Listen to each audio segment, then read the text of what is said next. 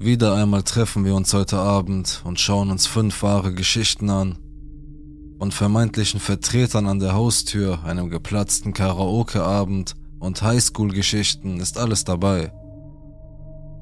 Das hier sind fünf wahre Geschichten, die Menschen auf Reddit zusammengetragen haben. Am Ende jeder Geschichte kannst du jedoch selbst entscheiden, für wie plausibel du sie hältst und deine Meinung in die Kommentare schreiben. Wenn dir das Video gefällt, check die Playlist in der Beschreibung ab, um noch mehr wahre Geschichten zu hören. Fangen wir an. Karaoke Nur einige Hintergrundinformationen zu dieser Geschichte. Ich, 24 weiblich, war zu der Zeit etwa 21 Jahre alt und pendelte eine ordentliche Strecke von meinem Elternhaus zur Uni. Meine Eltern leben in einer Kleinstadt und nach dem, was ich in der Highschool beobachtet habe, ist der Datingpool dort sehr klein. Vor ein paar Jahren war ich noch dabei, mich an die Dating-Szene für Erwachsene anzupassen. Ich benutzte Tinder und obwohl ich ein paar Dates hatte und ein paar Mal mit jemandem zusammenkam, waren es meistens nur Situationen, in denen ich entweder nicht so sehr an den Typen interessiert war oder es nur um einen One-Night-Stand ging. Es gibt eine College-Stadt etwa 45 Minuten von meinem Elternhaus entfernt und ich hatte dort ein paar Dates. Es ist eine coole Stadt, in der man abhängen kann, also war es die Reise immer wert, auch wenn ein Date nicht geklappt hat. Das schlimmste Tinder-Date, das ich zu diesem Zeitpunkt hatte, war ein Typ, der mich küssen wollte, als ich eindeutig nicht in der Stimmung war. Ich wich zurück, als er mich küssen wollte, sodass sein Mund den Rand meines Mundes berührte, als ich mich wegdrehte. Sehr unangenehm, aber keineswegs etwas, bei dem ich das Gefühl hatte, dass mein Leben in Gefahr war. Manchmal klappt es einfach nicht. Aber diese Geschichte ist anders. Wir haben per SMS gechattet, nachdem wir uns auf Tinder gematcht hatten, und obwohl er nicht gerade mein üblicher Typ war, war er charmant genug. Er war ein bisschen der Alternativtyp und als Teenager hatte ich meine eigene Emo-Phase durchgemacht. Auch am Telefon war er witzig und selbstbewusst. Normalerweise machte ich es mir zur Regel, mindestens ein oder zweimal zu telefonieren, bevor ich mich mit Jungs traf. Auch nur, um abzuschätzen, ob wir in der Lage wären, ein Gespräch zu führen. Es ist nicht das gleiche, wenn man nur SMS schreibt. Ich wollte aber auch sicherstellen, dass die Bilder und die Stimme mit der Person übereinstimmen, mit der ich mich treffen wollte. Wenn man mit der Serie Forensic Files aufgewachsen ist, weiß man, welche schlimmen Folgen ein schlechtes Date haben kann. Wir haben uns am Telefon so gut verstanden, dass ich dachte, wir sollten es mal mit einem Treffen versuchen. Wir sprachen darüber, dass ich oft zu Karaoke-Abenden in einer Bar in der Nähe meiner Uni ging.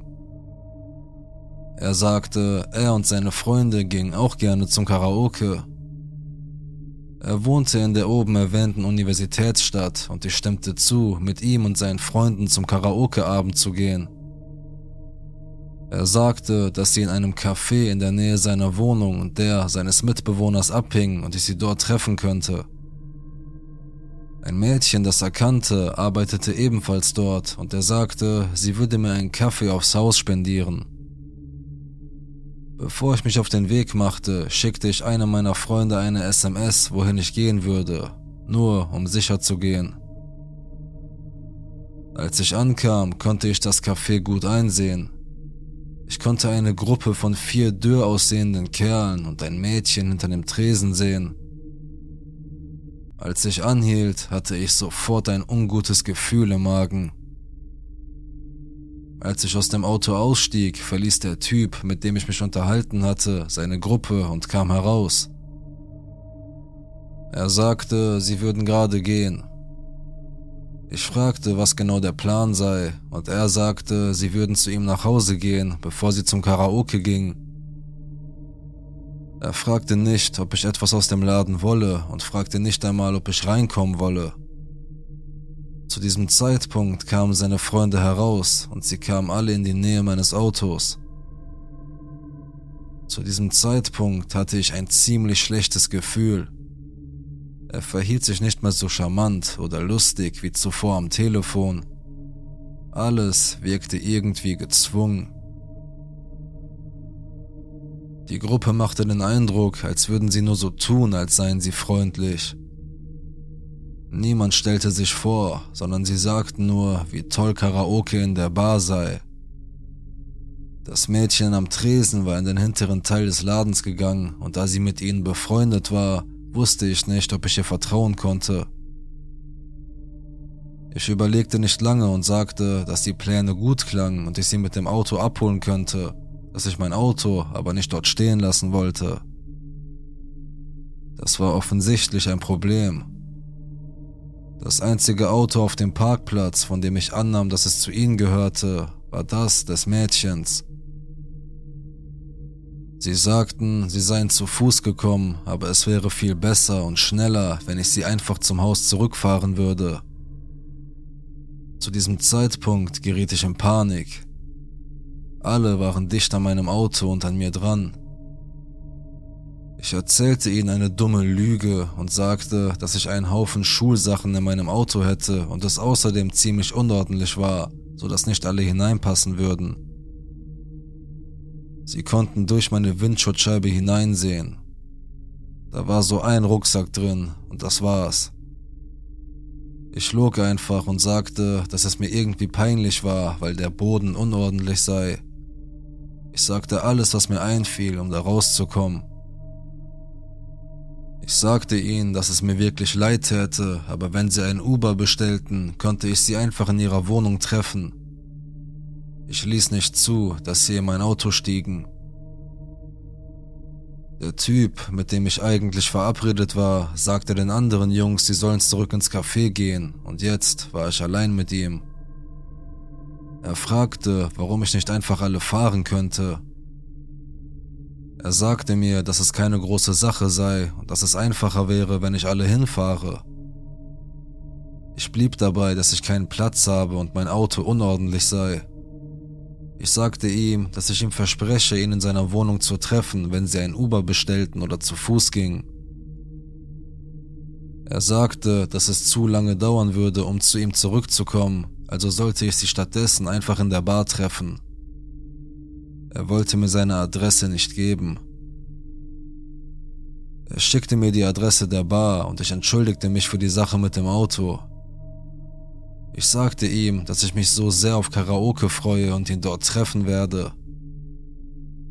Ich lächelte und verhielt mich so natürlich wie möglich. Dann stieg ich in mein Auto und versuchte normal zu fahren, während er mich sah. Sobald ich außer Sichtweite war, fuhr ich los, und zwar wahllos in verschiedene Richtungen, bevor ich wieder nach Hause kam. Ich habe ständig in meine Spiegel geschaut, um zu sehen, ob mir jemand folgt. Zum Glück war das nicht der Fall. Nicht lange nachdem ich zu Hause angekommen war, bekam ich mehrere SMS von ihm. Er sagte mir, ich sei nur ein weiteres Miststück, das vorgab, ein nettes Mädchen zu sein. Er sagte mir, ich hätte es verdient, dass man mir die Eingeweide herausreißt und dass man mich an ihn aufhängen sollte. Er sagte mir, dass ich in der Hölle brennen würde und dass meine Sünden gegen die Menschheit zurückkommen würden, um mich zu verfolgen. Offensichtlich habe ich die richtige Entscheidung getroffen. Leute, vertraut immer auf euer Bauchgefühl. Wenn ihr ein schlechtes Gefühl habt, hört darauf. Ihr müsst nicht nett sein. Tut, was ihr könnt, um euch aus der Situation herauszuhalten und sagt euren Freunden rechtzeitig Bescheid, wohin ihr gehen werdet. Wer weiß, vielleicht war der Typ ja doch harmlos, aber dieses Risiko wollte ich nicht eingehen. Ich blockierte seine Nummer und sperrte ihn bei Tinder ich habe nie wieder von ihm gehört. Auch wenn ich bezweifle, dass ich ihm jemals wieder begegnen werde. Creepy Tinder-Typ. Lass uns nie wieder treffen.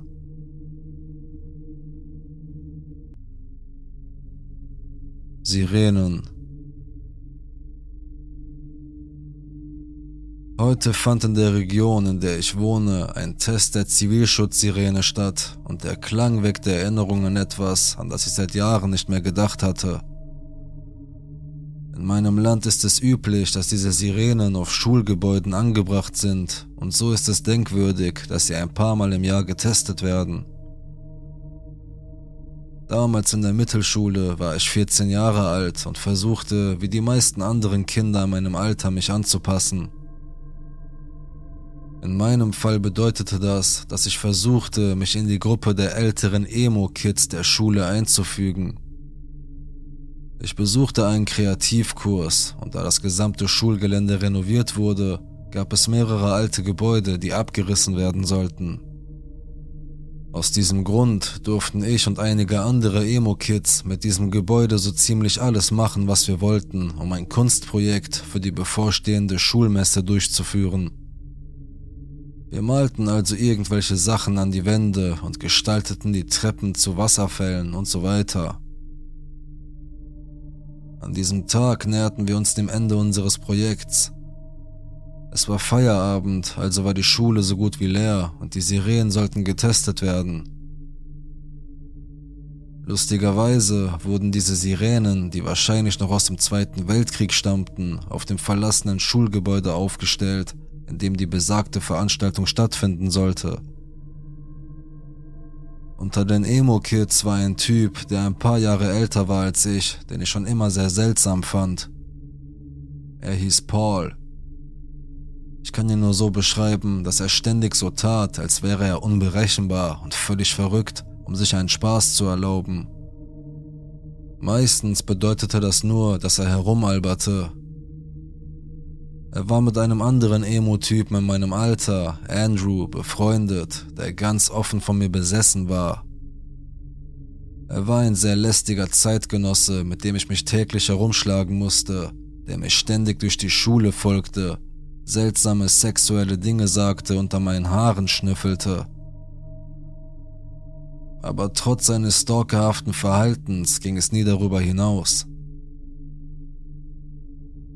Auch Paul hatte sich bald darauf eingelassen, dass Andrew mir folgte und so schwänzte ich auf die Schule, weil mich niemand ernst nehmen wollte.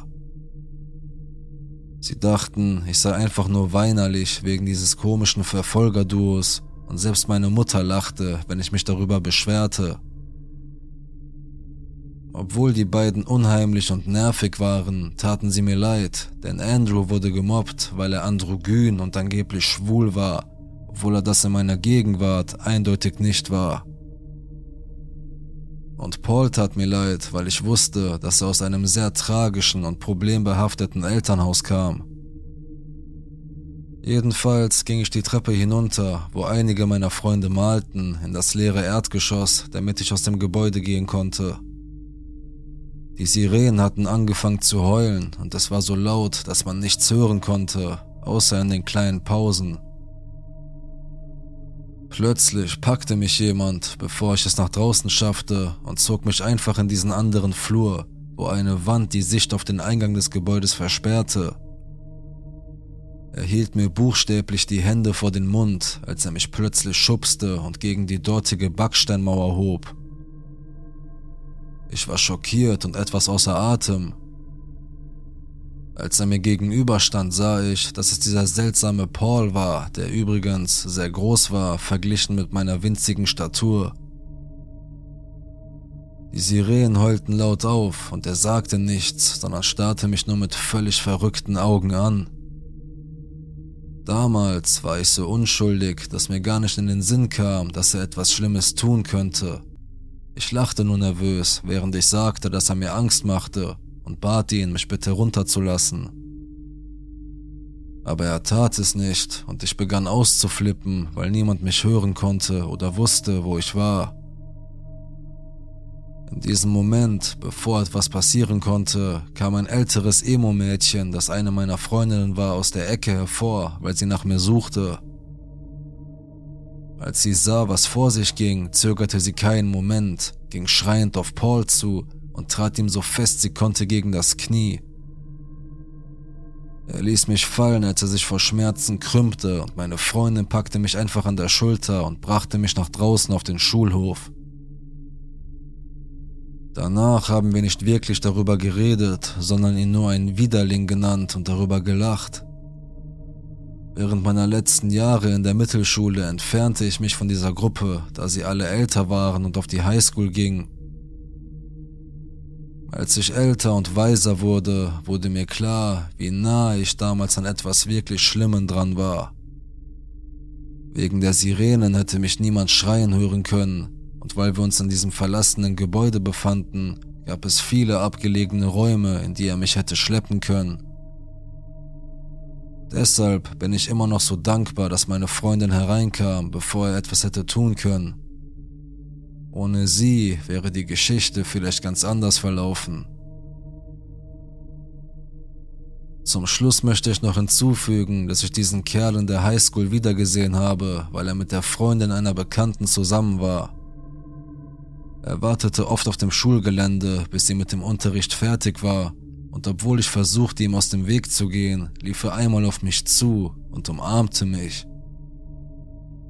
Ich fühlte mich sehr unwohl und war irgendwie wie erstarrt. Danach sagte ich meiner Freundin, dass er kein richtiger Mensch sei, und sie sagte, sie wisse, dass er ihre Freundin misshandelt habe.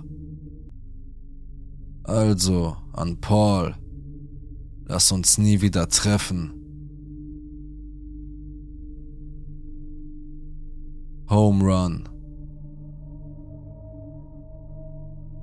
Bevor ich anfange, die Geschichte zu erzählen, muss ich sagen, dass sie sich über dreieinhalb Jahre erstreckt, als ich zwischen 15 und 18 Jahre alt war. Alle Personen in dieser Geschichte wurden aus Gründen des Datenschutzes geändert. Ich bin in einer ziemlich großen Stadt aufgewachsen. Die Klassen der Highschool hatten immer zwischen 800 und 1000 Schüler. Die Stadt war etwa 45 Minuten bis eine Stunde von der zweitgrößten Stadt des Bundesstaates entfernt, die für ihre drei Flüsse und vielen Brücken bekannt ist. Ich habe zwei ältere Brüder, das heißt, ich bin natürlich der jüngste von drei Jungen. Unsere Mutter war Geschäftsführerin auf dem Golfplatz meines Großvaters und unser Vater war bei der Staatspolizei. Unser Vater, ein Polizist, war hart zu uns, wenn es nötig war, aber wir haben alle drei gelernt, immer respektvoll zu sein, egal was passiert. Es sei denn, extreme Situationen erfordern, dass wir es nicht sind. Ich muss sagen, dass ich aufgrund einer sehr dunklen Geschichte nie eine enge Beziehung zu meinen Brüdern oder Eltern hatte. Trotz alledem muss ich zugeben, dass dies dazu geführt hat, dass mein Vater und ich uns selbst für sehr kurze Zeiträume sehr nahe standen. Und dass wir nur eines gemeinsam hatten, nämlich, dass wir beide diejenigen, die wir lieben, um jeden Preis beschützen würden, selbst wenn es unser Leben kosten würde. Als ich 15 war, ging ich mit Freunden in die Innenstadt, um in einem Lokal, das etwa eine halbe Meile vom Footballstadion der Highschool entfernt war, etwas zu essen. Da wir erst 15 Jahre alt waren, fuhren wir alle mit dem Fahrrad dorthin. Meine Heimatstadt war in sechs Bezirke aufgeteilt, das Restaurant war ein bis zwei Meilen entfernt. Als wir wieder nach draußen gingen, um etwas anderes zu tun, bemerkte ich, dass mein Fahrrad fehlte Sobald die Gruppe und ich die unmittelbare Umgebung abgesucht hatten, rief ich meinen Vater an, da ich wusste, dass er gerade von der Arbeit nach Hause kam und er fuhr zu mir runter. Wir dachten alle, er würde sauer auf uns sein, was er jedoch überhaupt nicht war. Alle meine Freunde stiegen auf ihre Fahrräder und fuhren in verschiedene Richtungen zu ihren Häusern, um nach dem Fahrrad zu suchen. Als mein Vater und ich in Richtung des Stadtteils fuhren, in dem wir wohnten, sahen wir eine dreiköpfige Gruppe, zwei Männer, eine Frau, die in einer Seitenstraße auf die Straße zuging, in der wir uns befanden. Die Gruppe schob mein Fahrrad, während sie ging, was mich dazu veranlasste, aufmerksam zu werden und laut zu sagen, Sie haben mein Fahrrad. Mein Vater hielt sofort an und stellte das Auto auf der Straße ab, wir sprangen heraus und ich lachte innerlich, weil ich sah, wie mein Vater von einem normalen zu einem Cop-Dad wurde. Er ließ das Mädchen und einen Mann an der Wand stehen, sodass ihre Gesichter die Wand berührten, und er schlug den Mann mit dem Fahrrad zu Boden. Ich schnappte mir das Fahrrad und legte es auf die Ladefläche des Trucks. Da wir nur zu zweit gegen drei waren, sagte mein Vater zu mir, ich solle in den Truck steigen, damit sie dein Gesicht nicht sehen. Ich sagte, scheiß drauf, und erst Jahre später habe ich das bereut. Die Bullen kamen und verhafteten alle drei. Zweieinhalb Jahre später war ich 18 Jahre alt und kam von meinem ersten College-Jahr zurück, das ich an einem Militärcollege am anderen Ende des Bundesstaates verbracht hatte. Ich war eines Abends gegen 18 Uhr auf dem Gehweg neben der Straße joggen, als ein Auto an mir vorbeifuhr und am Stoppschild stehen blieb, bis ich an ihm vorbei war. Zum Glück war ich in der Nähe meines Zuhauses und konnte mir die Details des Wagens merken, oder zumindest so viel wie ich konnte. Das Fahrzeug fuhr nun viel langsamer und ich ging ins Haus, als sie vorbeifuhren. Ich dachte mir nichts weiter dabei. Eine Woche später war ich gerade mit einer weiteren Joggingrunde fertig und ging durch die Eingangstür ins Haus, die direkt in die Küche führte.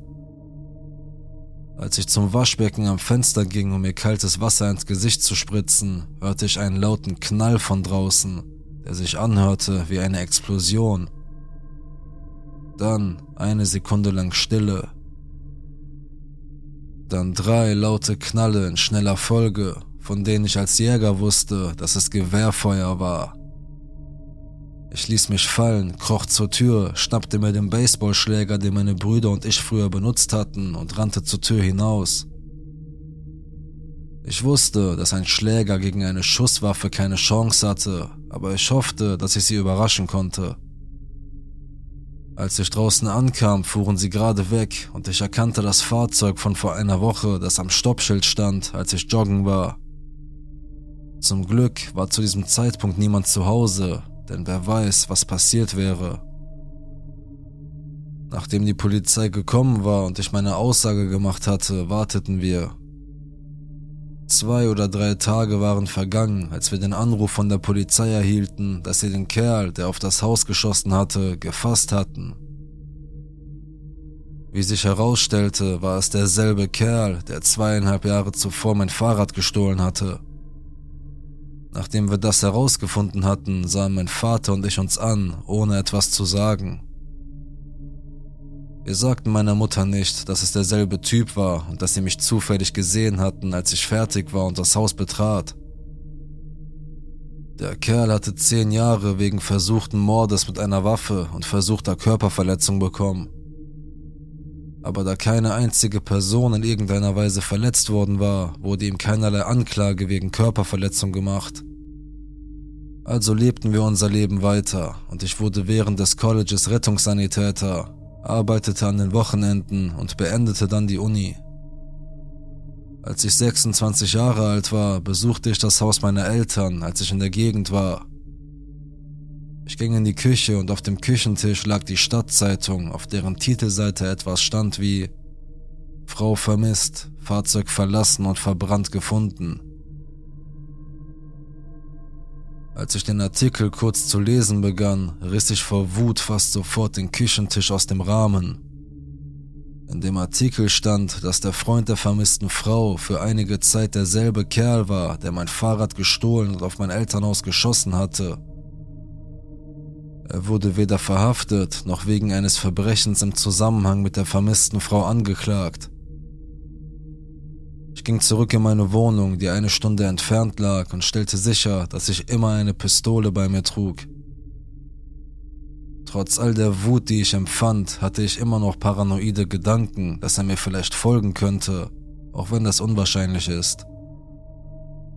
Meine Eltern verließen ihr Haus für eine Woche, um im Haus meines Großvaters zu wohnen. Das Leben ging von da an weiter, ich arbeite immer noch als Rettungssanitäter in der zweitgrößten Stadt in meinem Bundesstaat. Der Mann, der auf mein Haus geschossen hat, sitzt derzeit wegen Verbrechen im Gefängnis, die nichts mit dem Mord an der Frau in meiner Heimatstadt zu tun haben. Aber trotzdem, lass uns nie wieder treffen. Der Vertreter Als ich 19 Jahre alt war, war ich bei der Marine und hatte dummerweise meine militärischen Vergünstigungen genutzt, um einen Kredit zu bekommen und mein erstes Haus zu kaufen. Ich zog von einem Zimmer aus der Kaserne in dieses Haus, das mir wie ein Palast vorkam. Natürlich ging ich los und kaufte ein paar Barhocker, einen Futon, auf dem ich schlafen konnte, bis ich ein Bett hatte, und ein paar gebrauchte Couchtische für meinen Fernseher. Außerdem hatte ich meinen Hund dabei. Als ich meine spärlichen Habseligkeiten im Wohnzimmer auspackte, bemerkte ich, dass ein Auto in meine Einfahrt gefahren war und mir den Weg versperrte. Ich ging hinaus und da stand ein Mann, der mir ein Haussicherheitssystem verkaufen wollte. Der Mann trug eine Khaki-Hose und ein Polohemd mit einem Namensschild, an das ich mich nicht erinnern kann, und das Auto hatte kein Logo. Das hätte für mich ein Warnsignal sein müssen, aber ich dachte mir, dass manche Leute bei der Arbeit keine Firmenwagen fahren. Er gab mir seine Karte. Um ehrlich zu sein, erinnere ich mich nicht einmal mehr an die Firma, von der er mir sagte, dass er dort arbeitet. Der freundliche Verkäufer erklärte mir, dass ich ein System bräuchte und welche Vorteile es hätte, wenn ich mein Haus jederzeit von außen überwachen könnte. Als rangniedriges Mitglied des Militärs wusste ich, dass ich mir nicht noch etwas anderes leisten konnte, also versuchte ich in Gedanken, den Mann zum Gehen zu bewegen. Ich habe versucht, sein Angebot höflich abzulehnen, nachdem er versucht hatte, mir einige Sachen auf seinem iPad zu zeigen. Aber du weißt ja, wie hartnäckig diese Typen sein können.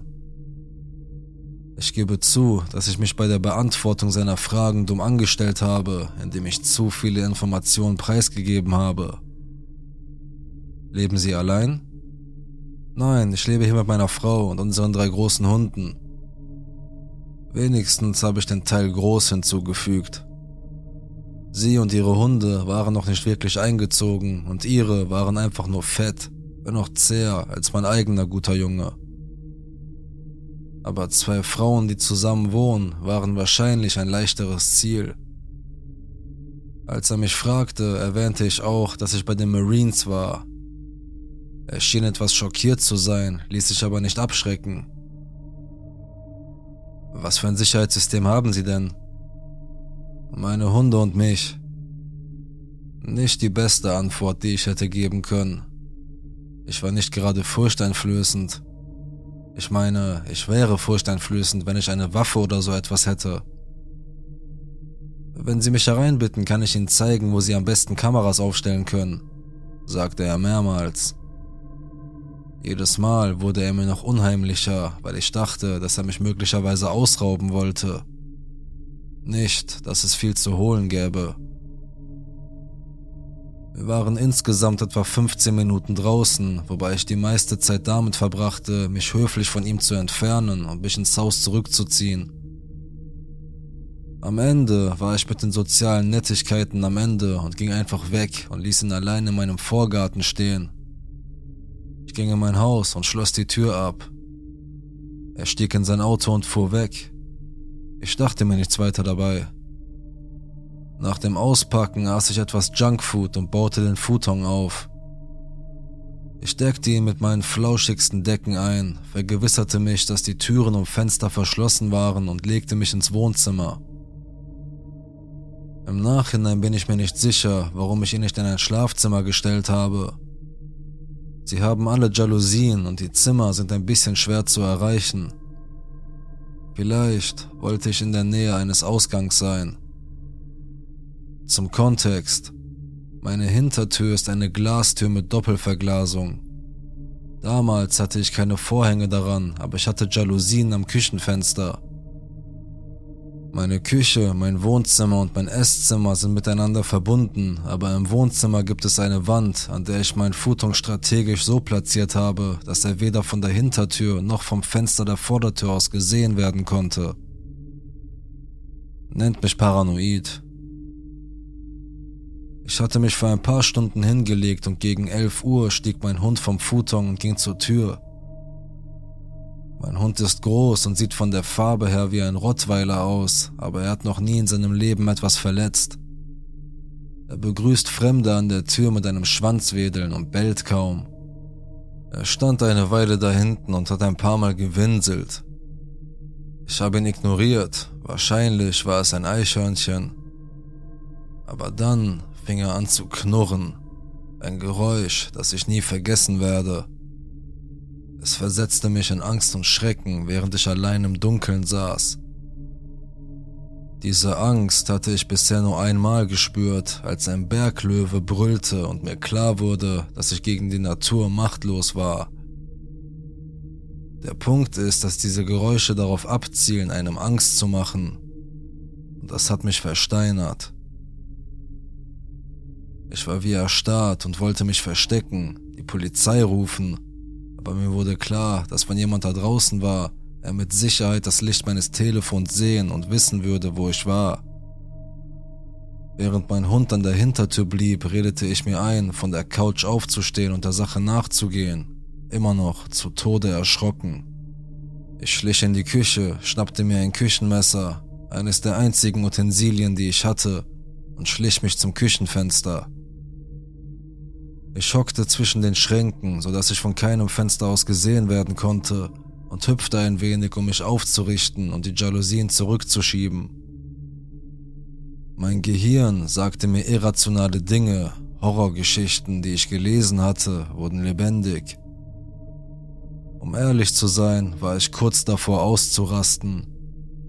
Ich bin kein mutiger Mensch, ich war in der Kommunikationsbranche verdammt nochmal ziemlich weit weg von jeder lebensbedrohlichen Situation, jedenfalls nicht von einer, die Menschen in meinem verdammten Haus betrifft. In meinem einen verdammten sicheren Raum. Mein Versteck, mein Schutz vor allem, was von außen herein will. Ich dachte, dass ich in diesem Moment nicht noch mehr Angst haben könnte, aber dann sah ich eine männliche Gestalt in meinem Hinterhof und mein Herz machte einen Sprung. Er war nicht sehr weit von dem Fenster entfernt, aus dem ich gerade herausschaute. Er war so mutig, dass er nichts über dem Kopf trug und ich sah sein blondes Haar im Mondlicht. Es dauerte nur wenige Sekunden, bis ich den Security-Verkäufer in der Dunkelheit erkannte. Er stand am Rande meiner Veranda und beobachtete meine Hintertür. Er beobachtete meinen Hund.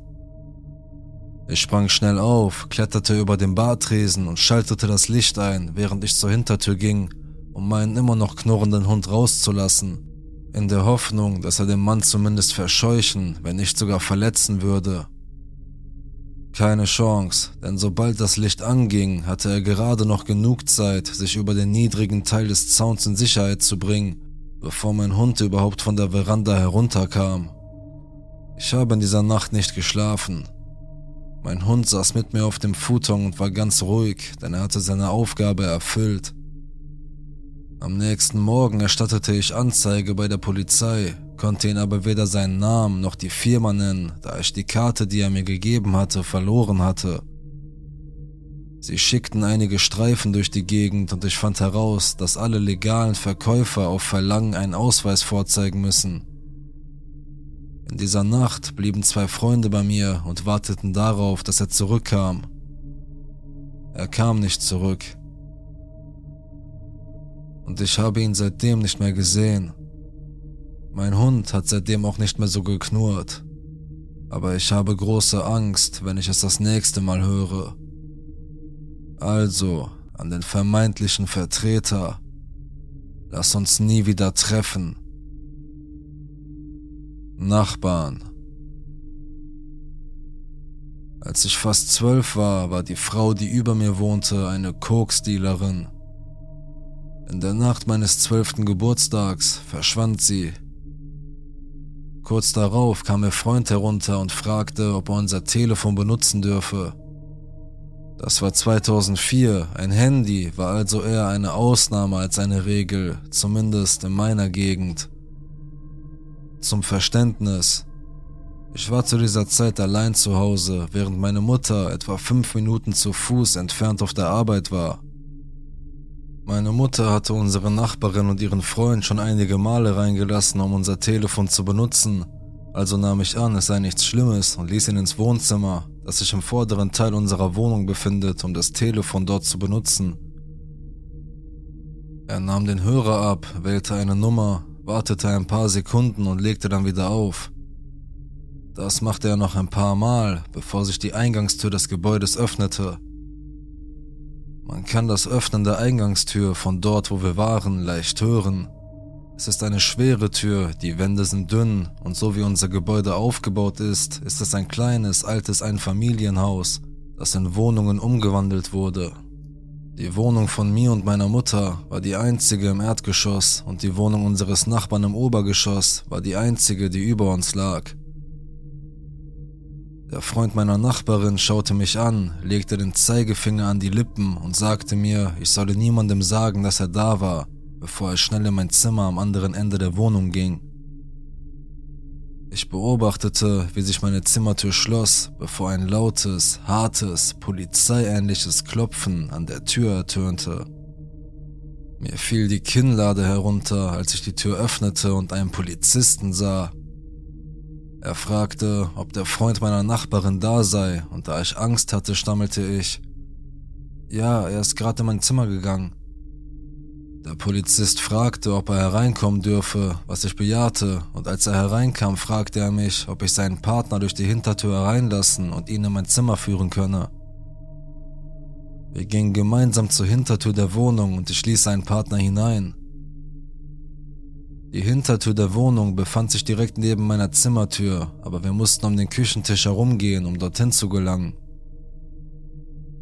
Nachdem ich sie in mein Zimmer gelassen hatte, sah ich zu, wie sie den Freund meiner Nachbarin aus meinem Schlafzimmerschrank holten. Als sie ihn aus meinem Zimmer zur Hintertür brachten, sagten sie mir, ich solle im Wohnzimmer warten, während sie ihn durch die Hintertür hinausbrachten. Ich ging zurück ins Wohnzimmer und nachdem sie die Tür geschlossen hatten, konnte ich nicht hören, was sie sagten, aber ich konnte das deutliche Klicken von Metall hören und erkannte schnell, dass ihm gerade Handschellen angelegt worden waren. Immer noch verängstigt wartete ich, bis das Polizeiauto weggefahren war, schnappte mir dann meine Schlüssel, vergewisserte mich, dass die Hintertür abgeschlossen war und schloss auf dem Weg nach draußen die Vordertür ab, bevor ich weinend zur Arbeit meiner Mutter rannte. Ich bin mir ziemlich sicher, dass ich den fünfminütigen Weg auf etwa zwei Minuten verkürzt habe und ich war noch nie ein schneller Läufer. Ich war zu diesem Zeitpunkt völlig von Adrenalin und Angst getrieben und ich wollte einfach nur zu meiner Mutter. Als ich ihr erzählte, was passiert war, war meine Mutter sauer, dass er mich so ausgenutzt hatte, indem man sich ausgerechnet im Schrank eines Kinderzimmers versteckte, um zu verhindern, dass die Polizei ihn fand. Sie hielt mir an diesem Abend einen kurzen, aber sanften Vortrag darüber, dass ich niemanden ans Telefon lassen dürfe, selbst wenn ich ihn kannte, es sei denn, sie sei zu Hause. Ich möchte nicht wissen, weswegen genau er gesucht wurde, und ich möchte auch nicht wissen, was passiert wäre, wenn die Polizei nicht aufgetaucht wäre. Ich weiß nicht, ob er wusste, dass die Polizei auf dem Weg war und ob er sich in meiner Wohnung verstecken wollte, oder ob er etwas anderes vorhatte und wusste, dass es die Polizei war, als die Haustür aufging. Also, an den Freund meiner Nachbarin, Lass uns nie wieder treffen. Das waren also die fünf Geschichten. Was denkst du? Welche von ihnen erscheinen dir plausibel, welche eher nicht? Schreib deine Meinung in die Kommentare und abonniere den Kanal, um kein Video mehr zu verpassen. Man hört sich.